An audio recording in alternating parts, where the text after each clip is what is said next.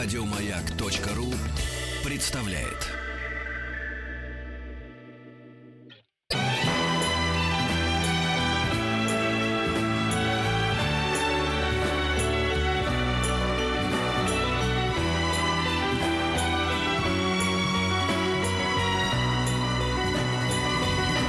Спутник кинозрителя. Когда Антон Долин, э, э, так сказал, э, подлинно сбавил пафос моего выступления за 35 миллиметров, я решил поступать как Фрэнк Андервуд в кинофильме «Карточный домик», четвертый сезон которого скоро выйдет на экраны. Э, он всегда говорил, как все умные люди, вместе это блюдо, которое подают холодным, э, охладилось немножечко за время новостей, и вот я его подаю, это блюдо. Ну, сейчас Долин начнет впаривать населению, на какие фильмы надо идти в ближайший уикенд. Народ, прежде чем идти на фильмы, почитайте отзывы, а потом решайте сами для себя. За нас почему-то в последнее время решают, что и как нам делать, что смотреть, что кушать, во что одеваться и т.д. Не забывайте, что людям, которые нам что-то впаривают, платят неплохие деньги, а мы это хаваем. Долин в их числе. Александр Петров. Не, ну, Александр, передаю вам свой пламенный привет. ты зачем нам втюхиваешь? Да. Сам не знаю. И мне за это еще деньги платят. И столько лет, И как, давно самому пишет. Александр, неплохие. Ну и что? а- Не жалуюсь, кстати. А мне, ну я вот, например, тоже не всегда согласна. Вот что нравится Антону, может быть, там не нравится мне или наоборот. И ничего страшного в этом нет. Я Зато всегда, его интересно всегда, рецензии слу- Всегда читать. говорю, что э, для того, чтобы э, читать критика, совершенно не обязательно быть с ним согласным. Да, вот я Главное тоже так считаю. выработать э, свое отношение к этому, ну, к его личности, к его вкусам. Ты можешь, наоборот, ходить на то, что он ругает, или ни в коем случае не идти на то, что он хвалит. Ты можешь просто читать его как, э, ну, публицистику или как литературу, ну, или не читать. То есть это всегда м, дело в той же самой Америке, где искусство кинокритики очень любимо народом, оно не имеет прямой корреляции с посещаемостью кинотеатров, да, то есть то, что, если то, что критики хвалят, все туда идут, вовсе не так. Да. Э, ну, Ну, а Ну, актеры по- все равно любят читать вас Послушай, критиков. слава богу. Актеры такая профессия, не зависит от чужого мнения. Это часть профессии. Слушай, э, по счастью, сейчас мы будем говорить о фильмах, которые не вызовут у нас разногласий, потому что в эту рубрику падают Как знать, фильмы, как которые, знать. которые нам нравятся. Что Нам- сегодня нам, ты мне, Петру придумал? Фадееву. Да, да, это понятно. Что сегодня ты выбрал? Я выбрал фильм «Взвод» Оливера Стоуна, во-первых. Да, у А. меня очень сложное отношение к фильму «Взвод». И я э, не буду, конечно, его ругать, потому что это фильм превосходный, и больше того скажу. Наверное, э, ну, может, ты меня поправишь, мне кажется, это лучший фильм Оливера Стоуна. То есть... э, По- Пожалуй, да. да, э, да, да, да. м, с этим, с ним сравнить я могу, э, наверное, только один его фильм «Уолл-стрит». Вот Просто э, он в другой плоскости. Две его, бы, да, абсолютно. Это две его ранние картины. А, значит, а, взвод а, 86 года, Уолл-стрит 87 то есть м, сняты совсем рядом, в стык. Обе очень успешные а, и в прокате, и на премиях. И а, совершенно заслуженно. А, взвод... а, Плюс его, ну там несколько плюсов. Это фильм о вьетнамской войне, если кто не знает. Мгм. Значит, э, несколько плюсов. Э, Во-первых, э, там э, чувствуется Во-первых, Оливер Стоун знал, о чем, личный- о чем снимает, потому что он сам... Ч- Именно, ветеран сказать, войны. чувствуется личный опыт э, Стоуна, который воевал. Э, Это очень важно. Вообще, конечно, на всю его жизнь это, этот опыт ветерана э, наложил э, неизгладимый отпечаток, э, и многие его политические, скажем, мягко заблуждения тоже связаны с тем. Это такой посттравматический тоже э, поствоенный синдром. Вот. э, Во-вторых, э, ему, конечно, удалось для этого фильма, одного из своих первых, э, э, и первого в его так называемой вьетнамской трилогии, потом были фильмы «Рожденный 4 июля», «Небо и земля», и, конечно, «Взвод» из них лучший. «Взвод» э, э, получил 4 Оскара, в том числе за лучший фильм и за лучшую режиссуру. Э, Он получил «Серебряного медведя» за лучшую режиссуру на Берлинском фестивале. Это, конечно, идеальный фильм для Берлинского фестиваля, самого политизированного в мире. И, конечно, э, при том, что этот фильм, конечно, очень политический, э, мне его плюс как раз видится в том, что это один из наименее политических фильмов э, Оливера Стоуна. В нем как раз есть драма настоящая. Да, это абсолютно шекспировская драма, как колбасят людей, не только на войне, но вообще, как люди, почему трагедия людей не в том, что кто-то прав, а кто-то не прав, а в том, что все правы по-своему, и как вот они разные абсолютно люди. Ну, особенно на войне э, Да. это имеет значение. Условно, условный ангел, условный дьявол борются за э, не- еще пока не востребованную душу мали- молоденького солдата. Там два сержанта, которых блестяще играют Том Бернджер и Уильям Дефо. Уильям Дефо Дефо, вообще да. Да. Это одна из лучших его ролей. И опять же, на самом деле, некоторые актеры, в том числе э, Дефо и Шин, да я, Чарли Шин, который там в главной роли. Я думаю, на самом деле, и Том Беренджер. По сути дела, начались с э, этого фильма. Не знаю, что это был, собственно, их дебют, но совершенно точно это был такой прорывный фильм для них, для всех. Но не Они только для них. там очень органичные. Вы не забывайте, что там какие-то есть э, э, малюхонький совсем э, Джонни Депп э, и Форест Уитакер. Слушай, я абсолютно Джонни Деппа не помню. да. Уитакер Ну, потому помню. что он там бежит в толпе, типа, э, он раз не то, что не в центре, да. Ну да. Все они там, тем не менее, играют. Вот. Но не- э, на самом деле не только очень удачный кастинг. Э, Например, музыка, вот мы слышим, да, музыку прекрасно. Музыка Жоржа Делерю. Знаете, кто это Жорж Делерю? Это главный композитор «Новой волны». То есть это человек, который писал музыку для Гадара и для Трюфо, так, на секундочку. Э, Вот, и это Как другой... мы любим это выражение, на секундочку. Да, да, да. Не, ну просто это не просто хороший Да, кинокомпозитор, да, а выдающийся и из другого немножко мира, чем американское кино. Когда я брал интервью у Ливерстоуна, это правда, в 94 году. Я тоже брал, раза три причем. Очень, неприятный Ну, субъект. сейчас унизили Ну, ну, вообще когда, ну, оба ну, как- ну, меня. когда он в 94-м был, он не то, что скорее неприятно, он был какой-то, от него такая перла энергия. Он приехал с фильмом JFK сюда, в Москву. Энергия всегда, Да, а, кстати. а вот, а вот сейчас как-то энергии поменьше, он, по-моему, действительно немножечко так это зарапортовался, мне кажется. Ну да. Вот, и кроме Делирю, я, конечно, хочу отметить Роберта Ричардсона. Мне кажется, вообще, ну не знаю, не наполовину, но на треть этот фильм эм, э, его фильм. Это действительно великий оператор. Те, кто Да. видели, особенно те, кому повезло видеть на большом экране в 70 миллиметрах, как вот я это смотрел, в частности, э, фильм «Омерзительная восьмерка», где просто, ну, в основном разговоры в одном закрытом помещении. Мгм. Это снято гениально. Он оператор совершенно какой-то невероятный. И а, я считаю, что он сделал Оливера. Ну, не только он, конечно. Ну Там да. комбинация разных факторов. И Оливер Стоун талантливый человек. Но вот а, Ричардсон один из ключевых факторов его успеха. И, конечно, очень важно, как снят фильм операторский.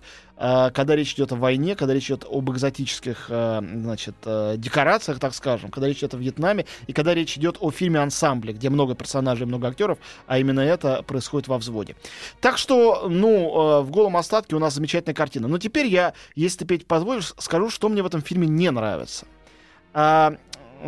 Поскольку мы его уже похвалили, мне кажется, достаточно.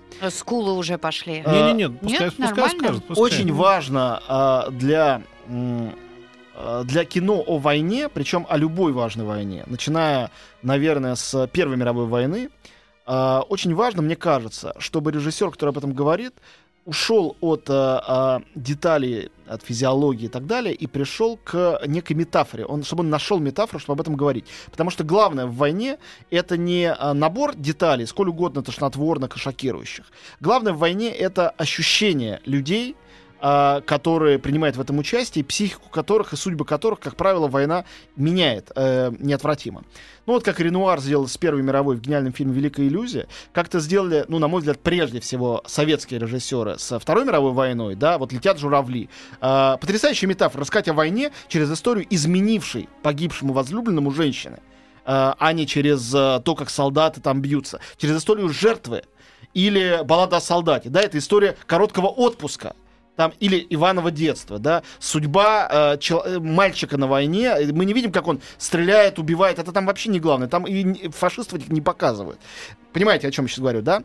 Так вот, э, есть потрясающая традиция американского кино о Вьетнамской войне. Безусловно, главной войне для Америки, более важной, чем гражданская война, которую, за исключением, э, на самом деле, унесенных ветром, по-настоящему в кино никто так сильно не показал. Да, из, из, и, конечно, в сравнении с Второй мировой войной, о которой снят несколько прекрасных фильмов, но все равно это другая война, можно сказать, чужая война для американцев. А это своя вьетнамская и очень постыдная. Так вот, есть великие фильмы э, о э, Вьетнамской войне, сделанные в Америке, где найдены эти э, иногда совершенно ум- умопомрачительные метафоры. Я назову из самых мной любимых «Охотника на оленей» Майкла Чимина 78 И сейчас ты, года. конечно, скажешь апокалипсис сегодня. «Апокалипсис сегодня», безусловно. Ну, вот это как раз э, не получившееся, тяжело сделано, делавшееся, тяжело сделанное, тяжелое, как бы не, ради чего как. Я очень люблю этот фильм, но давай я тебе несколько еще перечислю. Да, в «Апокалипсисе» сегодня, э, да, одна музыка Дорс работает как такая метафора. Э, в «Охотнике на оленях» прекрасно работает метафора карточной игры, метафора охоты. Ну подожди, не, не перебивай меня. И Я есть, молчу, э, э, я вижу, что ты уже закипаешь. Нет, фильм, нет. э, замечательный фильм, связанный с Вьетнамом, но не напрямую. Э, мюзикл Милоша Формана «Волосы». Э, да, или связаны с Вьетнамом напрямую, фильм «Таксист» Мартина Скорсезе, о вьетнамском ветеране, о синдроме именно, да. И мы, эти фильмы можно перечислять, их было довольно много. И э, последний такой великий фильм, наверное, э, ну, «Доброе утро, Вьетнам», замечательный, где через радио это показано. Э, и, конечно, цельнометаллические э, Ну да. Ну, жакет просто сейчас я Кубрика не очень понял 87 посыл году. про метафору. Просто, как бы, нет, я понял его. Ты, ты сейчас говоришь таким образом. Знаете, «Взвод» мне нравится не очень, потому что есть еще хороший фильм про, про Вьетнам. Да, Не-не-не, они есть. Я как бы, но Причем «Взвод»? Так вот, взвод э, в моих глазах слегка принижает его такая рвущую душу из-за этого слегка спекулятивно, хотя я не сомневаюсь, что искренне, э, прямолинейность. Прямолинейность этого фильма а, и такая, в общем, средневековая, которую ты очень хорошо обозначил, интрига, это средневековая история, где герой — душа человеческая, и есть ангел и демон, которые за него борются. Тут это, в общем, показано. То есть абсолютно прямолинейно, сведенные почти к нулю интриги, и вот эти вот душераздирающие опыты, личный опыт Стоуна, повторяю, то, что он личный, это плюс фильма для меня. Ну, разумеется, ведь дело в том, что ты, ты, ты в курсе, что война очень прямолинейная штука, там нет никаких аллегорий. Война в том заключается, Война, что ты- да. ты убиваешь того, а тот должен убить А тебя. кино о войне нет. Кино, видишь, кино говорит со зрителями, которые, как правило, на войне не были. Это, оно должно передать им этот опыт, и, на мой взгляд, повторяю, Мне передал, когда я Слушай, ну а почему тогда в таком случае это вот так э, в российском кинематографе же тоже очень много примеров, когда прямолинейно обо всем, ну те же самые балабановские фильмы. а, Но там прям вот режут. м, Ну без, ты э, к- какой фильм Балабановский имеешь в виду? Скажи мне, я тебе отвечу.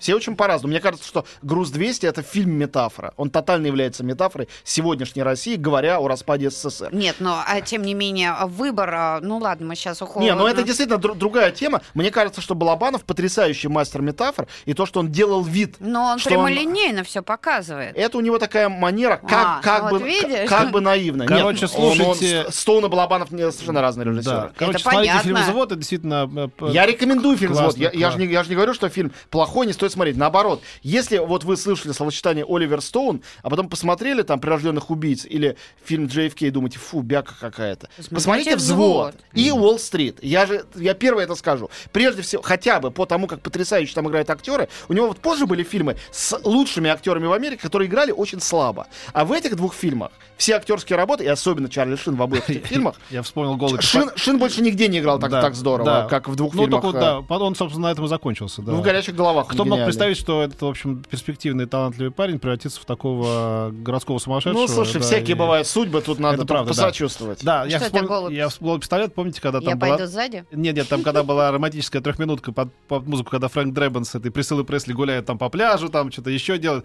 Вот, и, значит, у них есть, ну, нарезка такая, да, музыкальный клип такой дурацкий. И, значит, они выходят из кинотеатра и ржут не могут прямо. Потом камера поднимается, там написано «Взвод. Платон». да.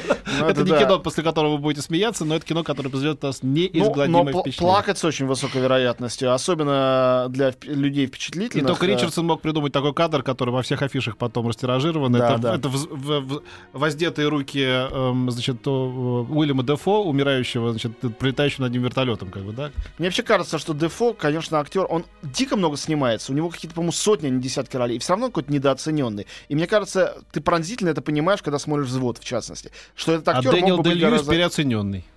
Не согласен. Нет. Категорически не согласен. э, Он Сейчас тоже фильм Джо еще обсудим, и главную героиню. Нет, не се- не сейчас. Спутник кинозрителя.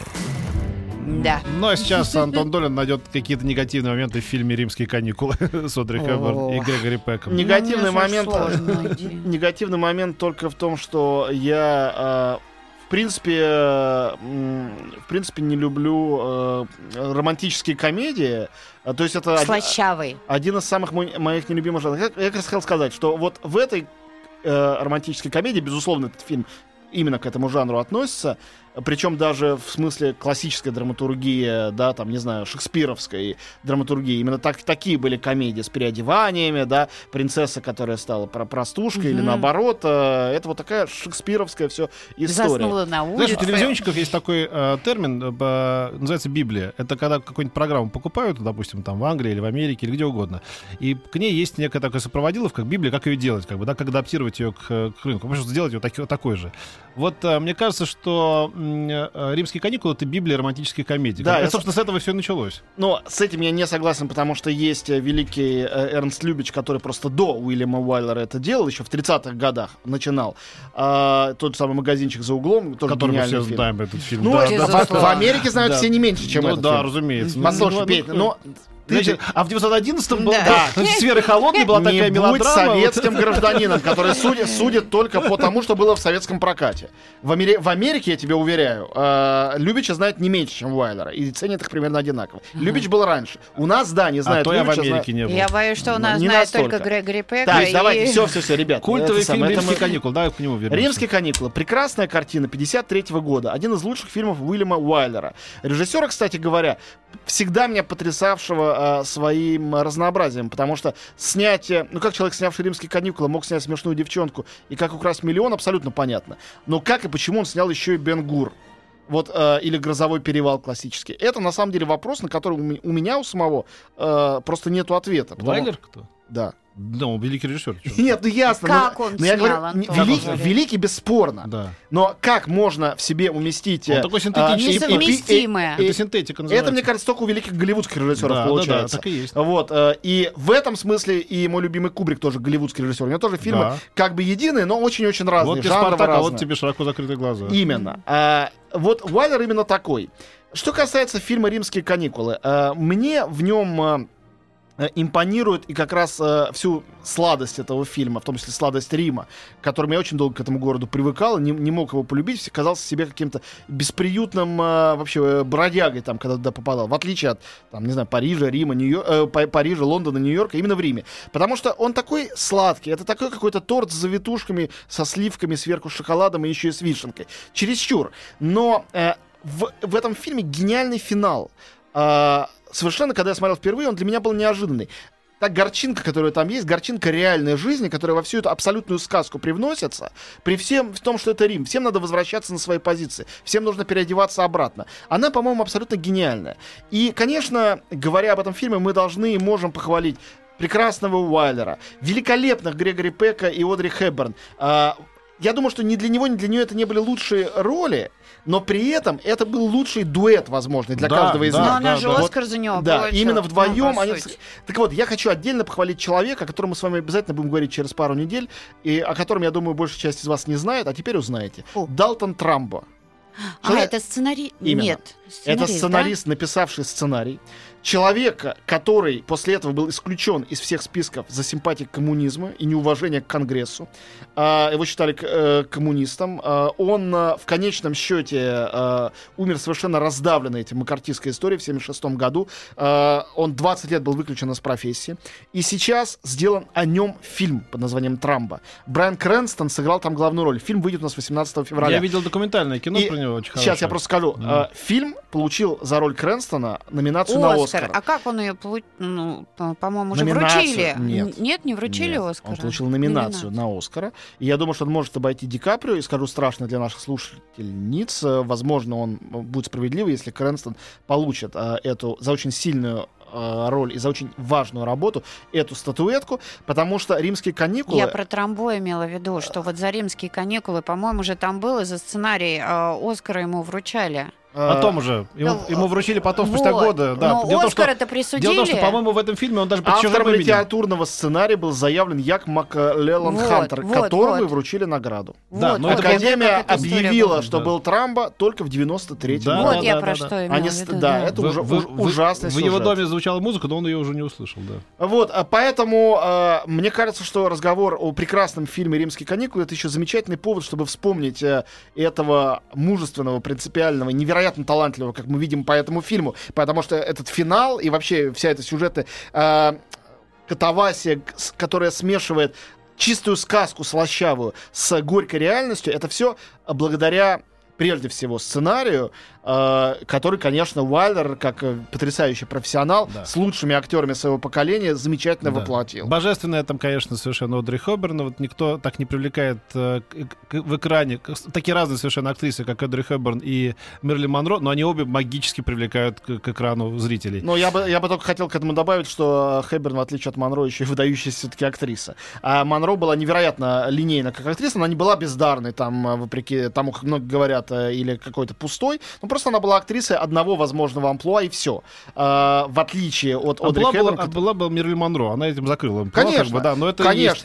И она была больше, чем актриса. Одри Хепберн не была больше, чем актриса, но как актриса она была настолько разнообразной. При, при том, что красивой женщине очень трудно быть разнообразной актрисой. Но она была. Да. И э, когда смотришь на ее э, фильмографию, ты не в меньшей степени, чем в случае э, замечательного, значит, Уайлера, удивляешься этому только в Голливуде встречающемуся невероятному разнообразию возможных амплуа и возможных ролей. Но здесь одна из самых лучших. И то, что это не одна роль, а две, по сути, да, повторяю, это шекспировская история с переодеванием, это добавляет э, особенной пикантности э, в этот сюжет. Да, ну и Грегори Пекс, его знаменитой э, бровью вскинутой, Ой, левой. мне так нравится. Да, он потрясающий. Кстати, Ну хочу что, сказать Таких уже не делают сейчас. Одну, одну только вещь в защиту жанра романтических комедий, который, повторяю, в целом э, э, один из моих самых нелюбимых жанров.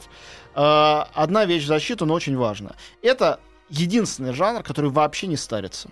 Вот э, боевики, ужастики, э, исторические фильмы, снятые 30, 50, 70 лет назад, иногда сейчас смотреть невозможно. С романтической Смешно. комедией ничего не... Нет, более того, социальные комедии какие-то, они тоже портятся со временем. Романтическая комедия, она априори навсегда.